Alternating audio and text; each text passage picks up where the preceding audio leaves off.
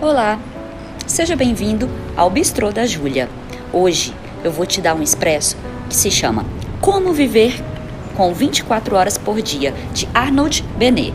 Esse livro foi escrito em 1910. O autor faleceu em 1931. Ele é um romancista, foi jornalista também e editor da revista Woman. Ele tem alguns livros que foram escritos e esse foi o mais, assim, fez mais sucesso dele. Vamos lá, começando, ele cita que no prefácio ele cita que a maioria dos homens comuns, eles não possuem paixão pelo seu trabalho, a ponto que não estão a todo vapor. Então, se você vê uma pessoa vivendo com paixão, você tem a sensação que ela está vivendo ao seu máximo. Então, caso você tenha paixão pelo seu ofício, já é muito melhor do que você não tê-lo. Porque é melhor você ter vivido um pouco do que não ter vivido nada. Logo, quem não se esforça, nem dentro nem fora do ambiente de trabalho, não tem essa sensação de que está vivendo a vida. E o sujeito que nunca sai da cama é sempre o mais difícil de fazer levantar. Esse livro, ele traz dicas práticas, tá? E alguns pensamentos filosóficos. A primeira dica prática dele é acorde mais cedo. Pelo menos duas horas mais cedo do que o seu comum. E aí você, o que você produzir desse horário de manhã, ele vai ser mais rápido e produtivo do que se você fizesse a mesma atividade à noite. Então, essa é a primeira sugestão. E também deixe as coisas prontas para o seu café. No caso, como é de, esse livro é de 1910, tem muita questão dos costumes da época. Então, ele fala: se tome o seu chá, deixe ele prontinho, peça ao seu serviçal para que deixe tudo prontinho à noite. Então, é, tirando essas essa forma, os costumes da época, vale muito você perceber as dicas práticas e todos esses pensamentos filosóficos para o dia de hoje.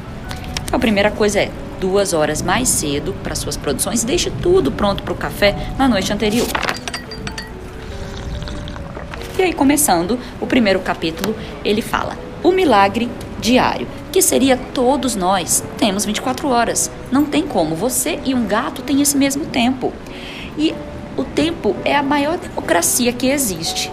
Ele fala até, os jornais falam tanto sobre como viver com renda, como focar a sua vida no dinheiro, mas não fala sobre como aproveitar o seu tempo. Porque se você tem tempo, você consegue obter dinheiro. E aí ele fala que não tem como você ceifar o seu dia, ninguém pode te uh, podar o seu tempo. Então, não há débitos. Mesmo que você seja preso por algo, você vai ter essas 24 horas. Então, não, não pense assim, mudarei algo quando eu tiver tempo. Me desculpe, mas o que você precisa é de uma organização. E aí vamos lá, capítulo 2, o desejo de ir além da rotina. E aí ele fala: onde está aquela sua paixão? O que fizeste, homem, da tua juventude? Que fazes da tua idade? Busque para além da própria rotina, seja conhecimento ou seja literatura. Não precisa necessariamente ser a literatura, mas busque algo para além do seu dia a dia. Capítulo 3: Precaução para antes de começar. Aquela sensação de inquietude, de falta, é parte da natureza humana. Parece que a gente está sempre deixando algo por fazer. Mas alegre-se com aquele pequeno resultado que vem de um grande esforço. Porque a nossa vontade, a nossa motivação é o que nos diferencia de um gato que está lá estirado na lareira. Então busque essa motivação, perceba essa sua própria natureza humana, que é ela que traz a diferença que a gente tem em relação ao tempo que se é gasto de um animal. E aí ele fala para que não se façam muitas coisas, porque afinal de contas, um fracasso glorioso não vai nos levar a nada, mas um sucesso modesto pode nos levar a outro sucesso modesto. E aí ele separa o tempo. Você tem oito horas de trabalho, oito horas para dormir. O que fazes do seu resto do tempo? O dia tem 24 horas. O que fazes das suas outras oito horas? Capítulo 4. Causa dos problemas. Estaria aí oito horas de trabalho em algo que você não gosta e aí te sobram oito horas para dormir e as outras oito horas para viver. Desses dois terços, para uma vida que você não gosta, você se torna subserviente dessas oito de ambiente de trabalho que você não gosta. Logo, você vai estar alienado indo para o trabalho e ao mesmo tempo não produzindo algo da sua vida. E é aqui que esse livro nos auxilia. Como produzir de forma prática, como a gente conseguir colocar algum projeto pessoal à frente. Capítulo 5: O tênis e a alma imortal. Ele fala para que a gente tenha algum compromisso à noite, para além do que comer e devanear. Porque se não estamos é, vivendo a vida, estaríamos voltando do trabalho no meio do período da noite, faria uma janta, alguns devaneios e iria para a cama. A sugestão é que pelo menos três vezes na semana você separe uma hora e meia para o cultivo da mente, para aquilo que você deseja produzir. E aí, seguindo o capítulo 6, relembrando a natureza humana. Tá, ok, eu organizei para que o meu dia tenha essa uma hora e meia, três vezes por semana. Mas lembre-se que nós, como seres humanos, vamos sempre buscar é, empecilhos ou acontecem coisas que vão justificar o motivo de você não ter organizado essa uma hora e meia. Então a sugestão é coloque mais uma hora para que você consiga realizar essa uma hora e meia. Então, essa outra uma hora é ajustes, localidade onde você vai estudar, ou enfim, fazer o seu projeto, empecilhos que possam acontecer. Deixe essa uma hora a mais. Então, seriam duas horas e meia para que você realize uma hora e meia. E aí, seguindo o capítulo 7, ele cita: controle a sua mente. Basicamente, esse capítulo ele ensina sobre concentração. E ele traz o exercício de você pensar em uma palavra, pensar em alguma coisa e trazer a sua mente o tempo todo para isso. Ela vai devanear, volte a ele. Quando você faz esse exercício? Quando estiver indo para o trabalho ou voltando do trabalho. E aí com isso você vai estar tá exercitando a sua mente. E aí no capítulo 8, ele fala sobre a disposição reflexiva. Uma vez que eu trabalhei a minha mente que vai estar obediente, é a serviço de algo. Então reflita sobre si mesmo, pense sobre a felicidade. A felicidade ela só é desenvolvida na razão e na adequação da sua conduta com os seus princípios. Então pense sobre os seus princípios, analise, reflita, traga uma resolução diária. Antes de dormir, sempre gaste 5, 6 minutinhos é, sobre como você agiu, como foi o seu dia. Porque se você tiver uma conduta que seja diferente dos seus princípios, você vai ter uma vida insensata.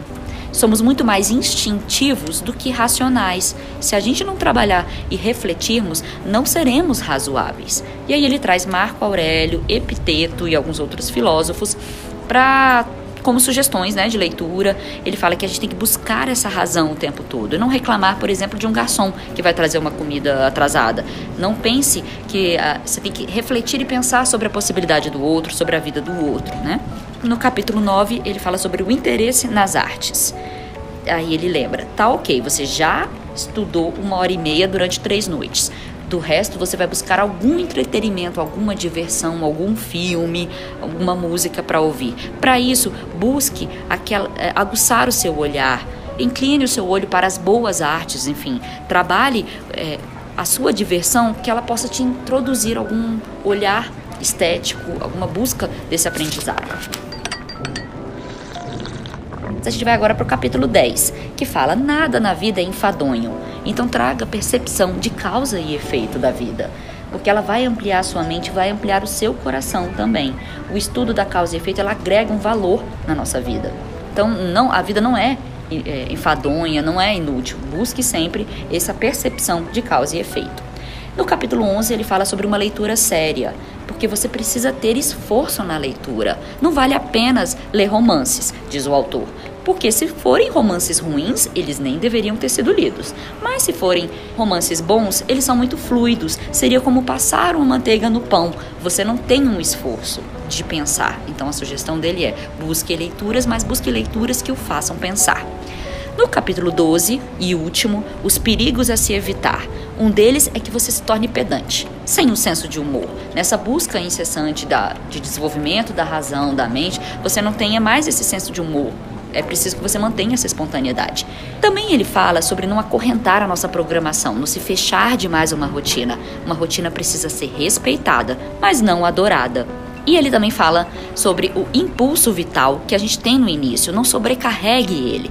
Deixe tempo e aceite o tédio. Deixe e respeite e aceite os momentos desagradáveis. Mas sempre busque fazer o que gosta. Não adianta nada você fazer todo esse esforço em algum, por exemplo, na literatura, se você não busca isso. Se você gosta mais, por exemplo, de uma cultura popular. Então ele diz: vai, faça todo esse seu estudo na cultura popular.